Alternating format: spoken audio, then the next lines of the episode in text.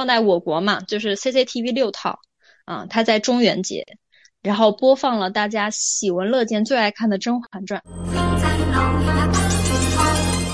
然后他也会被藏在其中的这种既想看又怕看到的矛盾情绪所吸引，然后这是一种性心理变态。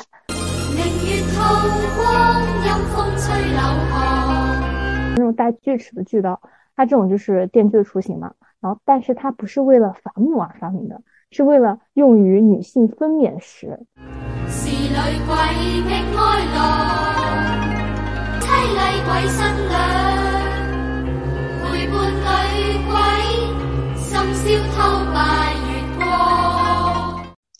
朋友，你确实该放假啦！欢迎来到我们的频道。大家好，我是兔小草。大家好，我是张小花儿。今天是清明假期的第二天，在这个阳光明媚、春暖花开的日子里，想和大家一起聊一点阳间的话题——恐怖电影。提到恐怖片，小花，你有什么特别印象深刻的电影或者是阴影吗？嗯，因为我。小时候胆子就比较小啊，现在长大了稍微长了一丢丢，所以没有小时候太多的印象。但是我最近隔离看了一个印象特别深的，就是我隔离嘛一直在追《九号密室》啊，可能很多朋友都知道，反正就是一部黑色幽默，然后每集三十分钟，到结尾一定会反转的那种正常的英剧。然后去看了一部去年万圣节的一个特别片，它形式挺有意思的，反正我就直接剧透了哈。呃，他当时呢是在 BBC 啊电视台直播播出的，也就是所有的演员都是现场进行表演啊，就跟话剧的形式一样。但是呢，直播几分钟之后，大家正看看看得津津有味，突然间音频就没有了声音啊，然后 BBC 电台就用那种主播女生说啊，不好意思，因为线路问题，暂时无法播放，我们先给您替换播出别的一集啊，线路正在修复。然后这个时候呢，电视播放页面就突然切换了演员的化妆室。然后两位主演就正在吐槽嘛，就说：“哎，BBC 怎么回事啊？这个时候都音频有问题。”然后他们就实时在刷推特啊，就包括网友们现在是什么反应。然后他们边刷推特的时候呢，就边用电视按钮去切换墙上的一个电视屏幕，发现正在实时播放自己在化妆间的一个画面啊，他们觉得很惊讶啊，主要是因为一直在爆粗口嘛啊，什么什么 fuck 啊 shit 啊，就一大堆，很尴尬。然后这里提一句，补充一句，就是确实啊，在当时去年播出的实时画面，完全就是当时直播去发生的啊，甚至当天演员们还真的在此时此刻在跟推特进行一个互动。我看到这里的时候，我真的以为我下载资源出问题了，知道吗？就是以为还会有一个替换的资源，我就跟我男朋友面面相觑，去网上搜索了一下有没有别的资源，然后后来想到是九号密室嘛，就是肯定会有点反转。我还好，我坚持看了下去。那接下来的发展呢，就是啊，BBC 电台就切换了一个过往的灵异事件素材，就说这两位主演在表演的这个直播间演播间呢，曾经有一个工作人员上吊了啊，上吊自杀了。传说这个留下来的灵异力量是可以真的支配播放厅的所有的线路的，所以这也解释了为什么 BBC 的一些直播线路就是完全不受控制的进行切换。然后这个转播的这个素材是真真实实，嗯，是在上个世纪真的发生过的一个灵异事件，啊，然后呢，在播完这个 BBC 的灵异素材之后，又切回到了化妆室演播间，啊，主演就接着吐槽嘛，就说，哎，推特上的人说我们是故意的，这怎么可能？不过我明年还是可以用用这个套路的哈。就在他们吐槽吐槽了一会儿之后，啊，就开始真的开始死人了。那包括电视画面就直接播出了，呃，其中一个主演，因为他剧情需要，在演话剧的时候，他头戴着一些摄影机拍摄嘛，他直接拍出了，呃，连续的主演被电死啊，然后从高楼上摔死啊，自己割喉而死的所有的画面。然后这一集最后的画面就停留在 BBC 的那句播报啊，因线路问题无法播放。但是呢，这段。电视台的主播的女生也变成了很诡异的频次，就类似于前路问题无法播啊，就类似这样子的比较阴阳的 啊，就比较阴阳的一些东西。哎，主要英语不是很好，不能不能展示英语，然后就结束了。就是我对我印象深刻的来说呢，就是他其实人物死法没啥新奇的，不就那那一百零八种死法嘛，包括他戏中戏的表演其实也就那样。但是我觉得他妙就妙在，嗯，他假装是真实的记录。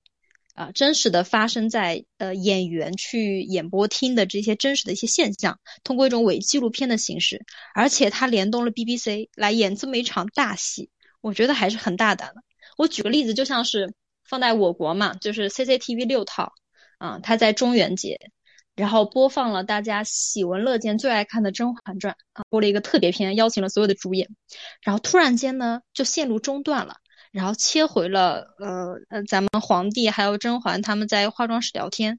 突然发现演员被那种蒙冤跳水井的古代的清朝的妃嫔鬼魂附身。就是如果我在真的等待看直播的时候，我觉得观众的代入感会超强，因为我自己看九号密室我是下载资源的嘛，所以还好。但是我想象了一下，如果我是真的等待直播的话，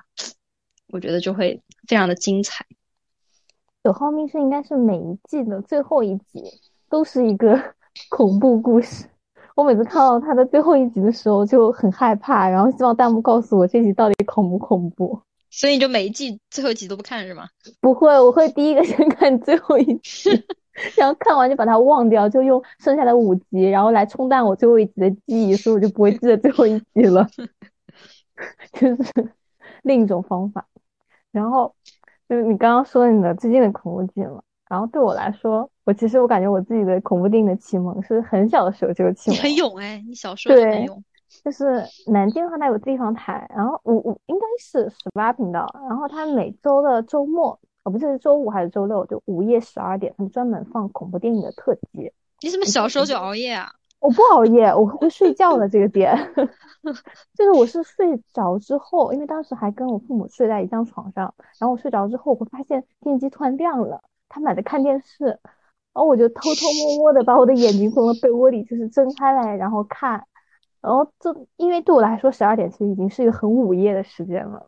就不会像现在十二点就是还早嘛，对吧？然后当时就会看到一些港片啊，特别比如说什么林正英的那种僵尸系列，然后我当时很小，就就我就记得有一次半夜醒来，我就看到他们俩就是很聚精会神，完全没有看到我醒，然后然后我就看到电视里好像在放什么恐怖片。大概是一群人被关在地下室里，然后突然变异了。我就一边躺在被窝里，就是一边蒙着眼睛一边看。因为我妈是一个惊悚片爱好者，然后重口味的研究者，我就经常被放的电影吓到。就有些片段会深深的留在我的脑海里啊，比如说什么阴阳眼看到鬼啊，然后出租屋里看到上一任意外死去的租户的尸体啊，就是他那边对着镜子，然后洗脸什么的，然后你洗完脸一抬头，那个破旧的镜子里面。呃，照出了一个影像，然后当时那个镜子还是可以打开的那种嘛，老式的镜子钉，嗯嗯嗯，打开就会有一些，嗯，就是那种很恐怖的残肢啊之类的东西。还有吃饭的时候一掀起桌布，然后那个发现你桌子下面是一个那瞪着大眼睛的婴儿，然后还有什么一起玩呃一起玩笔仙，还不知道玩麻将之类的，然后就所有的我感觉小 孩子小孩子小时候都玩过笔仙。对，就是 很恐怖，最害怕的一直都很难忘掉。然后当时看的就是一些香港的恐怖片嘛，然后大部分就是鬼啊、音效啊、什么复仇啊、重生啊这种。然后我今天看了一下，就香港这种盛行大概是在六七十年代，然后大众文化发展中，就是中产阶级兴起，所以他们经常会有这种恐怖加喜剧的这种形式，或者说会有一些色情啊、暴力，它都会结合在一起。就我当时看印象很深的，那是《开心鬼》，应该很多像我这种 年纪比较大的九零后应该都有印象。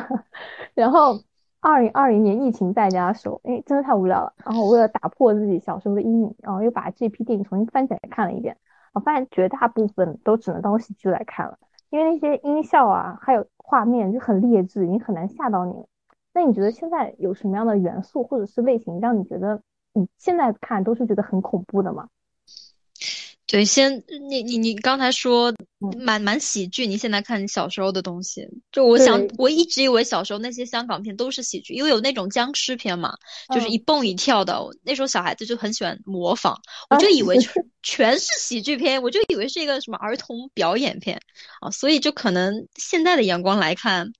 确实，小的时候很多港片啊，都已经是过过去的那种往事了。我现在来说，因为我刚刚给你举的例子嘛，就九号密室这个点，我我当时虽然是下载资源看，但是我还是真的很聚精会神。然后包括他，呃，要他是头顶戴的那个类似于手持摄像头的镜头拍到各种死亡的时候，我还是捂着眼睛。我都已经快三十了，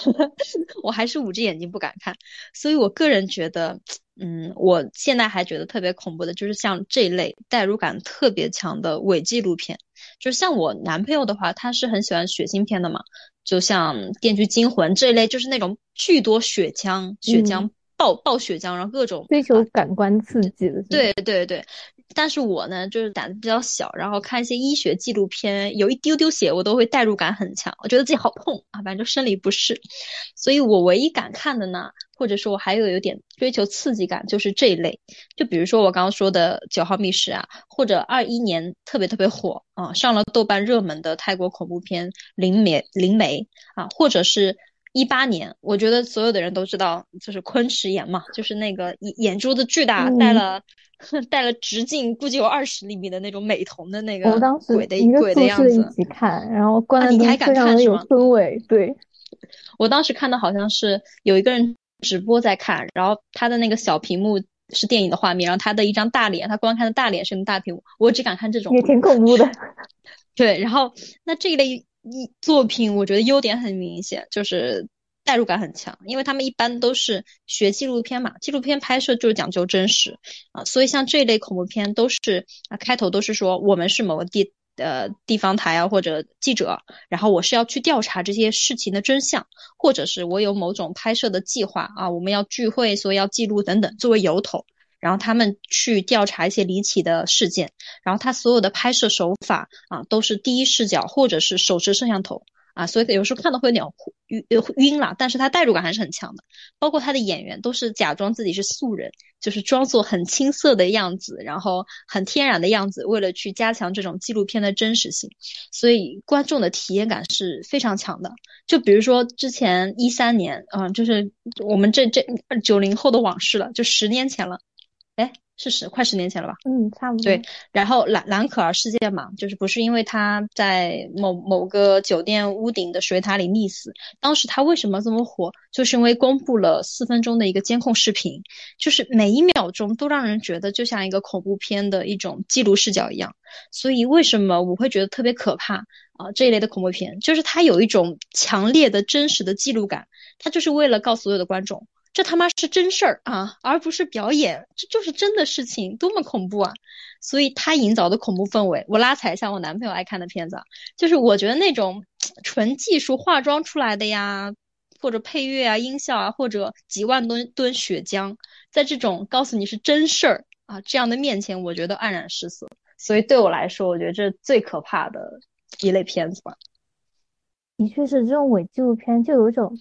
我好像也是他们的同伴的感觉，或者说我就真实的在那个现场的感觉，就和其他的那种电影营造一个氛围让你进去，还是有很大区别的。他在一开始的时候就告诉你你在这里，你和我们在一起，或者说是直播的，你就在看这个直播，就感觉就我在看看鬼鬼屋的感觉差不多，那沉浸式体验。对，那除了这你说这个，我我也觉得挺恐怖的。然后我还比较害怕的那种类型，一种是那种。心理上恐怖的，就是最典型的就是《闪灵》嘛。嗯，虽然我也没有看过很多恐怖片吧，但是我自认为也是一个也看了不少的恐怖片的人。我就觉得《闪灵》是让我觉得最恐怖的。然后就想起来，我仍然是心有余悸的那种。我看网上其实还蛮极端的，有人觉得这个一点也不恐怖啊，就是跟很多片电影比起来。比如我，我觉得还好哎。然后，然后我就觉得真的是当时我看完之后，一整天都沉浸在那个电影的氛围里，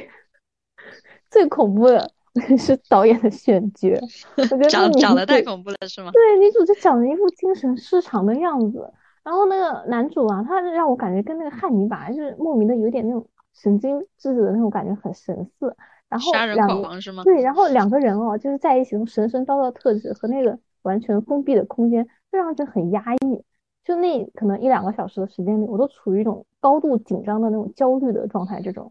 包括他那个电影里面的一些配乐啊，还有那个酒店的内饰啊，就那种花里胡哨的花纹，还有很强的色彩冲突，还有 N 处就会觉得马上就要发生大事的那种伏笔，就都让人觉得很紧张。然后像他们他们那个两个就跟那个小儿子骑着车那个长镜头，就特别低的那种视角，就让人觉得就是一直我在等待一个灾难发生，我快我也快陷入那种神经质的状态之中了。然后就最恐怖的就是高峰就是杰克就是男主人公发疯的那个时刻，我感觉我也就跟他那个叫什么老婆差不多，就因因为你天天面临一个随时发疯的精神变态，就是很压抑。然后这种其实和《电锯惊魂》给我感觉也差不多，不过《电锯惊魂》像你说的刚刚，它的血腥暴力可能更多一点，更强一点，对，对它的空间会比《闪灵》还要封闭一些，它就是一个有那种废弃，就是一个废弃的密室嘛，然后有浴缸啊、马桶啊、镜子啊、尸体啊。然后我我就开始怀疑，我是不是只是害怕一些密闭空间？就反正就是只要设定是跑不出去的空间，都会让我觉得很吓人。然后我对电竞电电锯也很有 阴影。电锯，电锯也是因为小时候看过《德州电锯杀人狂》的电影，我不知道为什么你小你你的童童年看过这么真的好多恐怖片，悲惨哦，好阴暗哦。就是那个披着人皮，然后带着电锯，然后各种血腥是叠加在一起，就立马就是恐怖就飙升了。然后电锯我也一直觉得它比刀啊、枪啊，或者说电影里的鬼啊，它都很恐怖。它虽然杀人很慢，但是很强的那种折磨性，还有无我也觉得，因为它是那种机械，它充了电以后就会停不下来，是是蛮可怕的，而且那么大，巨大。就是我要你死，但是你不能立刻死，你要一点点被我折磨，被我锯死，然后我还能看到你被我吓死的样子，就是变态中的变态。然后我今天查资料的时候还发现，就据说哈，大概是呃一七八零年到一七八五年，然后两个医生发明了这个手链锯，就是那种带锯齿的锯刀，它这种就是电锯的雏形嘛。然后，但是它不是为了伐木而发明的，是为了用于女性分娩时，然后去切掉你的部分的耻骨。让婴儿他有更多的空间从你的子宫里分娩出来。我又我又代入了，我好痛，对，我也好痛，就是好痛。当你发医生发现你难产，然后你卡在那个产道的时候，医生就电锯把你那个锯开，然后你就就变宽了，然后婴儿就能够顺利的分娩出来。就恢复之后的女性，她会被吊在吊床上，然后一直到你伤口愈合之后都无法移动。我觉得这简直比恐怖片还要恐怖，这是我今天看过最恐怖的一件事情。这拍个拍个纪录片，是不是不比恐怖片可怕？对，真的，反正就是话说回来，就是觉得《电锯惊魂》里面他的那种叙事节奏，就是把观众一点点的折磨。不过现在想想看，就觉得其实这个惊悚片还是蛮励志的。就是这个这个病人，就主人公，这这个杀人狂，你又有这个什么结肠癌，然后又有肿瘤，还要审判别人，还有那么多的精力去设置这么一系列的事情，就是在死中死前完成一个巨大的心愿，真的是很励志的病人。对，还还那个传播嗯桃李是吧？一大堆门徒，对，还要有人继承他的衣很感动，钵好吧？对啊，真的很感动。真的是很厉害。然后第二种我觉得比较恐怖的，就是那种有一定文化色彩，或者说比如宗教啊，或者说民俗的，比如说像之前，嗯，像双瞳，然后最近的那个就今天提到的台湾那个电影《咒》啊，或者说传统传统的就是中国元素中经常出现那种鬼新娘啊、冥婚啊、纸人啊、灵堂啊、好可怕，殡葬文化。对，一听到这种，我就会觉得就已经开始可怕起来了。哦，纸人好害怕。就我之前去过一个中式风格的游乐场，我不知道你有没有去过，就是啊，你为什么要去这种？又是小时候吗？而且是不是就是大学的时候吧？然后就学校旁边开了一个室内游乐场，然后我当时还挺新奇的，没有玩过室内的，就有过山车，有什么热气球什么的。然后我当时去了，发现它里面都是那种中式风格的建筑，然后还有很多大红灯笼，就把那个热气球就做像灯笼一样，你知道吗？就是啊，反正各种都把你包裹成那种中式的各种各样元素，什么龙啊、雕像啊什么之类的。哦，我第一反应就是，我觉得这里好像变成一个恐怖乐园，就是很适合。然后再比如说像那个徐汇那边不是有个西藏大厦嘛，它那个顶楼有一个像寺庙一样的建筑，我每次晚上看都会觉得很恐怖，就是有点像那个双重，到最后它有一个宗教仪式，就是在一个很现代化的嗯一个办公楼里面，然后建造出了一个寺庙。然后我觉得这种可能和之前刚刚提到的那种心理上恐怖还不太一样，它有这种刻在文化基因里的恐怖，因为嗯就有很多什么乡间厉鬼传说啊，从小就对，从小就，接触到这些。听下来一些宗教中的血腥故事啊，就他们都是和那种禁忌相关的，然后禁忌背后还有一种很神秘、不可知的力量，而且这种力量已经有很长很长的这种历史传统了。我们爱看这种，可能是对禁忌的好奇，或者说对一些其他地方特色、他们民俗的好奇。然后最恐怖的就是打破了这种禁忌之后，你不可知的一种力量，然后它又让你有一种你又和它贴得很近，你又很陌生的这种感觉，反正就是超级无敌的恐怖。是的，我觉得中式这些题材的恐惧。你比如说像张艺谋，他比如说拍《大红灯笼》，他是非常恢宏，然后非常多大量的复制性的场面，你就会觉得啊很壮观。但如果幽暗的黑夜的巷子中有一颗红灯笼，哇，这种对比的恐惧感真的是真真的是非常之强烈。所以像你说的，的红色的那个色彩，对对对比度，然后这样衬托出来，加一点小音效，哎呀，太可怕了。就像你说的那种恐怖的内容，不管是文化类啊，还是说心理类，其实我觉得在内容背景上，对我自己来说，我也很有共鸣。它其实已经涵盖了呃最恐怖的两大类型的一个内容了嘛。我觉得在这类内容上，如果加上我刚提到的伪纪录片的拍摄形式，就是内容加形式，我觉得恐怖程度就属于内外兼修，就是文质彬彬的那种程度。就比如说我举个例子，嗯。呃，呃其实伪纪录片它还是比较现代的一种一种形式嘛。你之前说香港其实六七十年代都已经拍很多僵尸片啊或者女鬼啊，但是因为伪纪录片它其实算一种新技术的一种形式啊，所以它其实是一九九九年啊才开始说呃新出来这样的一个呃尝试的现代的一个作品啊，叫女巫布莱尔。嗯这个你如果在 B 站搜的话，搜到很多是一些实时的游戏，因为它也改编成了一个游戏实况的一些东西。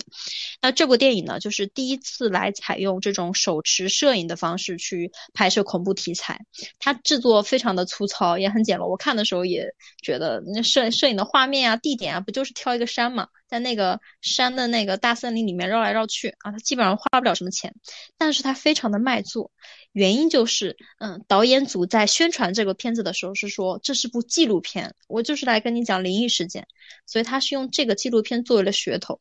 他讲的故事也很简单啊，就是三个大学生，他为了找女巫，我觉得一九九九年找女巫，嗯，就要我都不愿意看。然后 他找女巫，然后走进森林，最后全部死翘翘啊，就是一个简单的，如果放成普通的恐怖片都没什么人看。但是正是因为用纪录片作为噱头。哪怕他影片没有用什么血浆，甚至女巫长什么样，最后也没有出现啊，但是却呃受到了很大的一个热捧。他也是为了呈现这种真实感嘛，导演组就特别坏啊，这三个娃呢也是大学生，就比较年轻嘛。导演组就跟这三演员说：“我们真的是拍纪录片，我们真的是去找这个女巫。”然后在他们三个人录音睡着之后，故意把他们。周边的所有的背景，包括它的石头呀、摆设，全部弄坏了，全部都改变了位置。然后三个演员醒来的时候就惊呆了，就他们真实的反应就是哇，好可怕！难道真的有女巫吗？然后这三个演员就表演出那种恐惧感，从而增强了一个真实感。这个就是真的太坏，真的太 就很坏，好吗？我觉得这个演员可能拍完这个片走不出来。是的，当然后面那个死亡是他们得知了真相之后啊，不然那个代价也太大。所以呃，像这种伪纪录片的出现，它其实也是从两千年左右才开始出现的。但是它第一部出来之后，大家觉得这个真的很卖座，代入感真的太强了。然后就出现了非常多类似这样的作品，比如说我给你推荐一个，我觉得这部还不错，是西班牙的零七年的叫《死亡录像》，哎，就听起来就很像那种纪录片哈，就告诉你死亡的真相。它也算是西班牙电影在世界知名度上比较高的了。就你你你可以，我好像也很少看西班牙电影，我可能这个确实是我看的仅有的一些片子。它其实算是一种丧尸片。我我我说过的嘛，我其实不爱看丧尸片，就《釜山行》这种程度，我觉得是我能。接受的极限了，然后呢，他这个讲的就是看丧尸片，你你特别喜欢看，就很下饭是吗？对，那你可以，那你可以去看这个，这这个还蛮有意思。他讲的就是一个封闭的环境啊，就是你有你有很害怕那种封闭公寓，他就讲的记者，记者安吉拉。他和带着一个摄影师呢，就是跟几个消防队员来嘛，就是说公寓公寓楼有一个被病毒感染的老人，然后他要疯狂的攻击别人，然后他就去拍摄这个东西。但是呢，当人们要把伤员送去医院的时候啊，警察啊政治方就封锁了这公寓，告诉你不能让新冠病毒哎走错片场了，不能让这个病毒传染出去啊啊，反正这就是一个背景。然后后来就正常的你喜欢看的丧尸互相撕咬的过程，我就不给你剧透了。我觉得他有一点做的比较好，就是现在非常多伪纪录片有一个 bug，就是所有的人物他都快死翘翘了，他被可能头都要被丧尸啃掉了，他还举着摄影机，哎，这摄影机几十斤，他还举着摄影机直拍丧尸，这就太敬业了吧？就刚你所说的《电锯惊魂》，他都自己快死翘翘了，他还要培养那么多门徒。那这个人他自己都要死翘翘了，他还要去第一视角去拍这个被丧尸咬的过程，过分敬业。所以在这部片子中，我觉得它出现了一些比较真实的情况，就是警察说都发生了这个现象，呃，你不要拍了啊，甚至还直接殴打了摄像头。你如果去看这个画面，就是有一种你的脸直接被掉在地上。嗯，直接被 打打的那种感觉，对。然后呢，后续的镜头其实是记者他偷偷的作死偷拍的中间出现了很多因为要拍摄不让拍摄的一些冲突，就更符合真实嘛。那包括最后记者和摄影师他们死翘翘的一个镜头，是因为摄影机被那个丧尸打到了地上，然后不小心打开了一个夜视的镜头，那夜视镜头。呃，倒在地上，正好展现了记者就是被丧尸这样脱掉的那个视角，所以整体从体感上，嗯，没有那么，呃，就没没有那么侮辱我的智商吧？我觉得它还是符合一个逻辑的。就像我刚刚所说，二一年特别火的泰国片《灵媒》，嗯，你应该没有看过对吧？没有，我当时觉得太恐怖了。别别看了，海报就是吓人。别看了，浪费时，浪费我宝贵的生命。就是它里面呢，因为是一个大纪录片，它的设定，所以呢有十几个摄影师，每一个摄影师都死翘翘了。但是每一个摄影师被丧尸咬的时候，边啃还是都举着摄影机，甚至他都快追上了，都死活不扔掉摄影机，把记录自己死亡的最后一秒啊，就就真的太不符合情理了。我觉得如果泰国电视台凭什么感动泰国十佳人物，真的不给这几个摄影师，真的都不合理。给他们加后腿。这个就这个设定真的是很奇怪，就是很出戏，就是我我很沉浸在其中，然后突然这个人就嗯，就是哎，反正就像这一类的片子呢，就是要讲究真实性，又要不让人出戏，还是比较难的。那我刚所说的其实像直播那种，就是比如昆贤这种，他们应该是戴了类似于像 GoPro 之类的，戴在头顶上嘛，对，戴在头顶上，对，这种还更符合逻辑一些。你说要扛个大摄摄像机，就直接打丧尸好了呀。是的呀，我当武器不好打鬼好了呀，对啊，是的，好重 的。你就你就这个就很适合我接下来要讲那个，他我我接下来讲讲的就之前讲的不就丧尸片嘛，就是或者正常的一些惊悚的啊找鬼的一些片，然后我觉得伪纪录片能拍成哥斯拉，我觉得就是很符合，就超出了我的认知。就是有一部片子呢，叫零八年的美国片，叫做《科洛弗档案》。他呢，就是用伪纪录片拍了一部哥斯拉，就是我就觉得你刚所说的，人类都遇到怪兽了，我还要拿着一个摄影机记录，那我不拿它当武器不好吗？摄影机十几斤、几十斤不好吗？他还要坚持怪兽的嘴都到面前了，我还要第一视角拍怪兽的嘴，就是，就是我就嗯嗯满脸问号。然后他这个故事呢也很简单啊，就是跟哥斯拉正常的一样，就说纽约呢遭遇了怪兽的袭击。啊，然后一堆人正在举行派对啊，他们就很开心，拿着 DV 记录美女帅哥，然后巨大的怪兽就出现在了第一视角的镜头。这个时候，如果你是巨物爱好者，你肯定会特别喜欢，就是巨大的一只怪兽的嘴，然后它的牙齿啊流着口水啊，然后呢，对，然后这个记录的就是男二被吃掉之前的死亡画像，就是我很震惊的一点就是男二被吃掉了，女主啊男主就很悲痛啊，男主悲痛欲绝是他的好朋友，然后。他从男二的尸体旁边捡起了摄影机，你懂吗？就是他为了故事现实生活中他会被骂死的，就 他都死了，你还拿相机拍他，你不去救他？对。然后我就明白了，在在这种片子中呢，你你死不死无所谓，你摄影机有电就行。摄影机你，摄影机是一般我们，就我就不懂，摄影机居然能坚持如此多的时间，还能继续拍摄，反正就很容易让人出。行但是呢，这部电影也非常的卖座啊，就是因为它能让你亲历这种史诗级的灾难嘛，包括巨兽流着口水的嘴巴呀，能够吞灭你等等啊。在当时那个时代呢，因为九幺幺事件也发生不久，所以呃，这种有九幺幺事件强烈心理阴影的美国人，在这部电影中其实也找到了一种恐惧啊或者害怕的一个宣泄口。那这部电影还有个特色。就我们刚包括你自己的印象，大家不是都是头戴一个 GoPro 或者是手持摄像头嘛？它这个片子因为是一个巨大的物体，就我很难拍嘛，就是你你我都拍不到他的头，我只能拍到他的小小腿腿，所以他为了能够让整体有一个全貌啊，就庞大的物体的全貌，他要到高空，他加了一个事件啊，这个事件也很不合情理，就是呢，为了救出这些人，政府呢有一些直升机啊，但是呢他又不能救所有的人，好死不死的就救了男主人公和那他呃一一堆朋友四个人，然后政府这个直升机把他们救上来之后啊，然后男主就通过他的摄像头拍了一个哥斯拉的全貌啊，类似这样的怪兽的全貌，拍而拍。对，然后拍完之后，因为剧情需要，你看，就怪兽不能让它跑掉嘛，一掌就把它们拍下来了，就是可能高空镜头可能就几分钟，一掌就把它们拍下来，嗯，所以就为了呃这个剧情发展，所以就加上了一些高空俯拍的一些镜头，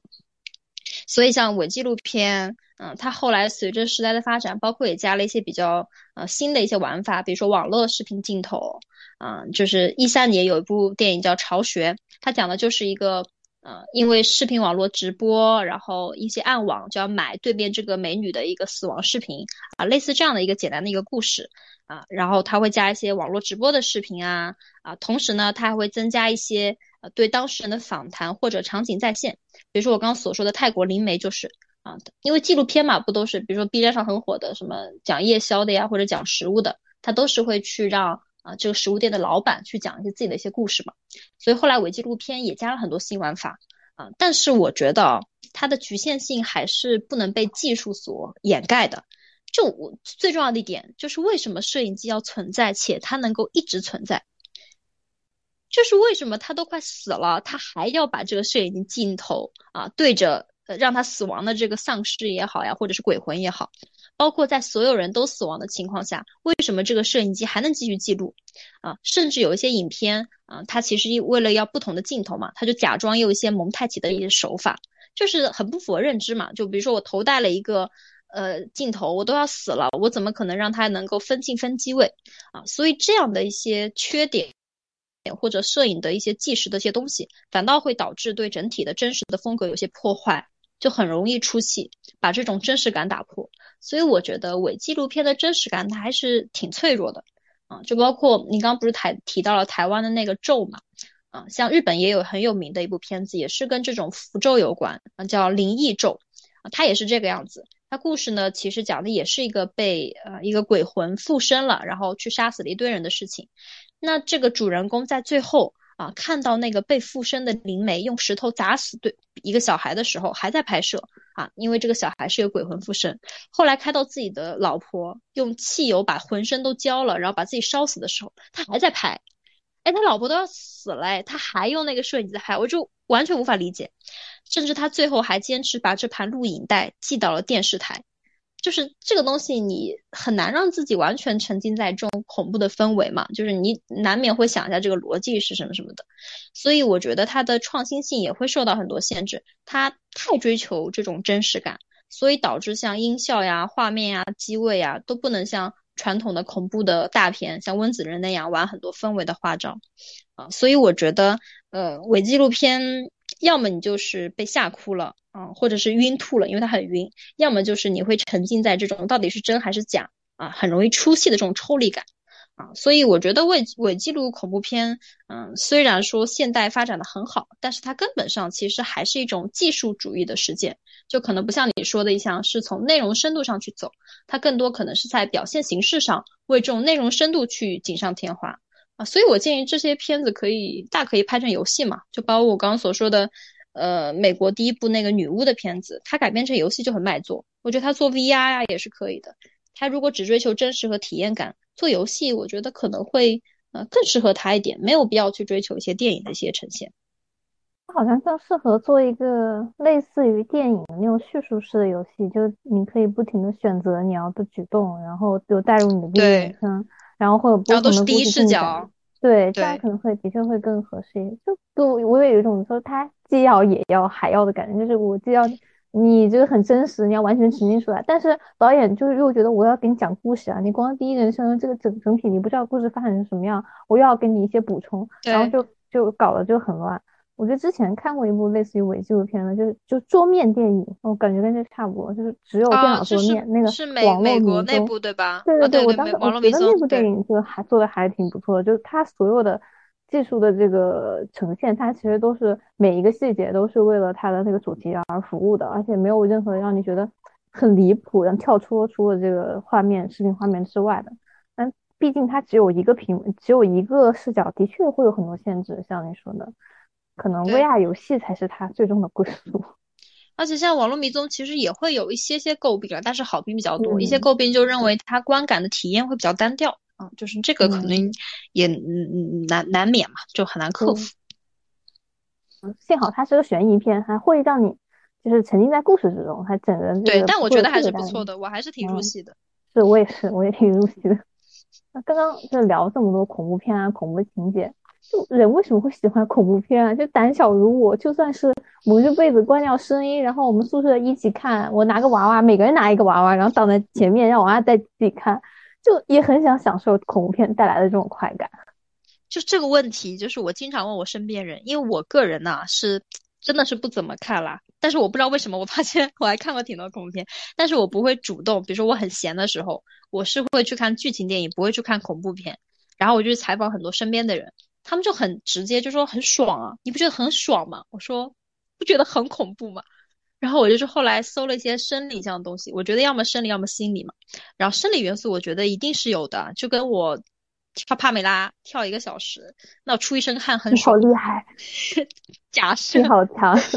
假设嘛。然后那看恐怖片也是嘛，我看的时候就很害怕，我的胳肢窝都流汗。那我觉得跟运动完的那种爽感可能是相似的，就可能也会分泌巴多胺。然后包括我也看一些研看到一些研究嘛，就美国有一个心理学家啊，保罗罗金就说这是一种良性自虐，就大脑会觉得自己快死了。你比如说看第一人称的，就是一个丧尸，他的嘴都要伸到你的眼睛前面了，就你。大脑觉得你快死了，大脑就会嗯产生一些保护的措施。但是后来呢，就发现你没死，哎，大脑就觉得啊劫后余生了，应该你感到高兴啊。他说这种是良性自虐，就跟你什么极限运动差不多。然后也有人认为说，人在很恐怖的时候啊，这可爱的大脑呢就会帮你分泌一些内啡肽啊，这个物质呢就会帮助你呃去产生一种保护的物质，那也会类似多巴胺一样给一些快乐。就跟那种很喜欢嗯跳伞呐，或者什么滑雪运动啊，我觉得像谷爱凌这么喜欢滑雪，可能也是这个原因啦，就是会分泌一些特别的物质。而且听说，就是不同人对恐惧的感受是不同。就我之前一直很迷惑嘛，就是包括你说你喜欢看丧尸片可以吃得下饭，那我就不行。那包括我男朋友很喜欢看血浆电影，我就不行。后来搜啊，就说有些大佬呢，就是天生。就是属于恐惧感觉寻求人格，啥意思？就是他们天生就喜欢去寻求这种刺激啊，就是一般的东西都挠不到他们痒。但是呢，有些人天生就很菜啊，比如说我，就天生就适合放一些喜羊羊啊、什么巴啦啦小魔仙啊、甄嬛传这样的背景乐，我才敢去看啊。所以我也就是平衡了，就是人生来就是不同的嘛。你刚刚说两个类别，我是第三种，就是跟你一样菜，但是我又像那大佬一样想寻求刺激。哦，那你就很适合中国，中国中国奋斗奋斗目标，就又菜又爱玩。你很卷嘞，这种不要 比起来。走开，就是哎，真的很有快感，但是我又很害怕，我一定要拉一个人陪我一起看那种。然后就我这种多年。嗯，看观影的这个经历，我觉得像刚刚你提到一些恐怖血腥的恐怖片，其实还算比较入门级别的。嗯，像像就是一些什么这个血浆啊、杀戮啊，它是可以随着就阅片量的增加，慢慢的就会提高你的心理阈值的。我一看我也觉得跟你一样很恶心，然后看多就会觉得嗯很下饭，然后带来那种 肾上腺素激增，事后就会觉得特别的放松。就之前看了《行尸走肉》第一集，觉得哇好恶心，好恐怖。然后看到七第六季还第七季的时候，就一边吃饭一边看，然后就就当下饭菜了。然后而且呢，它里面还有一些是电影里面会有一些很经典但又恐怖的情节，我就会不停的回味。比如说在洗澡啊，或者在睡前啊，就会想到一些就之前看过的一些特别恐怖的情节。打个比方，之前看那个《鬼影》，我不知道你有没有看过，就是一个泰国的一个很恐怖的 恐怖片，我也觉得挺阴影的。大概就是一个男的。然后他被一个厉鬼复仇啊，他经常肩膀很痛啊，他是个摄影师嘛，然后有一次无意间用他的那个照相机拍到自己，然后才发现原来鬼就骑在自己的肩上。我每次就是又害怕又想看，然后又想看又害怕，看完了之后还是很害怕，然后，害怕完嘛还是想看，真的很矛盾，你知道吗？然后今天我就看到说有一个研究电影理论学者，他就说他这种类型片没办法。只是就是潜意识被压抑的问题。观看这种类型片的观众，他不仅会被呈现在面前的这种可怕的东西或者暴力吓得发抖，然后他也会被藏在其中的这种既想看又怕看到的矛盾情绪所吸引，然后这是一种性心理变态。虽然我不知道变态是吧？懂了。看恐怖电影和性心理变态会不会联系在一起？但的确是很多研究都认为恐怖片其实反映了人的这种本能和欲望，不管是刚刚说的多巴胺也好，还是呃分泌的这个呃内啡肽也好，它其实都是让我们通过电影然后分泌一些激素，让我们获得快乐，或者说它也也有种说法是说这种恐怖的感觉能让某种程度上提高我们人的反应能力和爆发能力。因为我们是长期处于一种比较安全的状态之下嘛，然后需要这种不断的刺激来锻炼我们应对危机的能力。就比如说我看完电影之后，然后半夜会做梦，梦到我自己在逃跑，不停的跑，然后逃跑一个鬼。那其实 也是一种潜意识对自己的锻炼。运动机能恢复了 是吧？对，就哪怕我白天不运动，我晚上的时候会梦到我自己在运动，然后在逃跑，在不断的进化。然后这种恐怖片真的是会让我获得一种非常非常原始的快乐。